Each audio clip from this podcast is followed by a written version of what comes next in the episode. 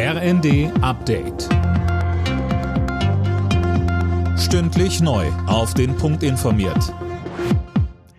Ich bin Dirk Jostes. Guten Abend. Deutschlandweit haben erneut Hunderttausende Menschen gegen Rechtsextremismus demonstriert. In Berlin beteiligten sich etwa 100.000 Leute. Genauso viele waren es laut Polizei in München. Die Veranstalter sprechen sogar von 250.000. Die Demo wurde dort aus Sicherheitsgründen abgebrochen. Weitere Proteste gab es unter anderem in Köln und Bremen. Bundespräsident Steinmeier sagt in einer Videobotschaft zu den Demos. Sie alle haben eines gemeinsam. Sie stehen jetzt auf gegen Menschenfeindlichkeit und Rechtsextremismus. Sie wollen auch in Zukunft frei und friedlich zusammenleben.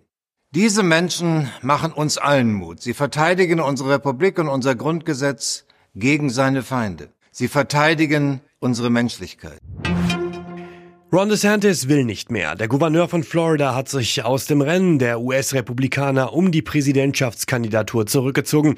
Eine Mehrheit der republikanischen Wähler wolle Ex-Präsident Trump, sagte er in einer Videobotschaft bei X. Er will jetzt Trump unterstützen.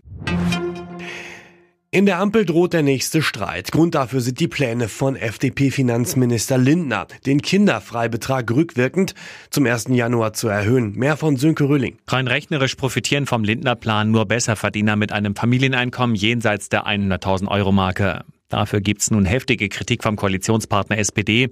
Parteichef Klingbeil sagte der Bild am Sonntag, diese Entlastung sei ungerecht. Gerade die arbeitende Mitte, also diejenigen, die jeden Tag aufstehen, ihr Einkommen hart arbeiten und sich nebenbei um ihre Kinder, die Nachbarn und den Verein kümmern, sollten entlastet werden.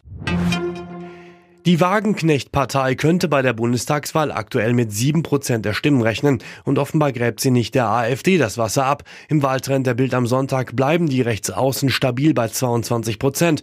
SPD und Grüne liegen bei 13, die Union bei 30 Prozent. Überraschungsniederlage für Bayern München in der Bundesliga. Der Rekordmeister verlor sein Heimspiel gegen Bremen mit 0 zu 1.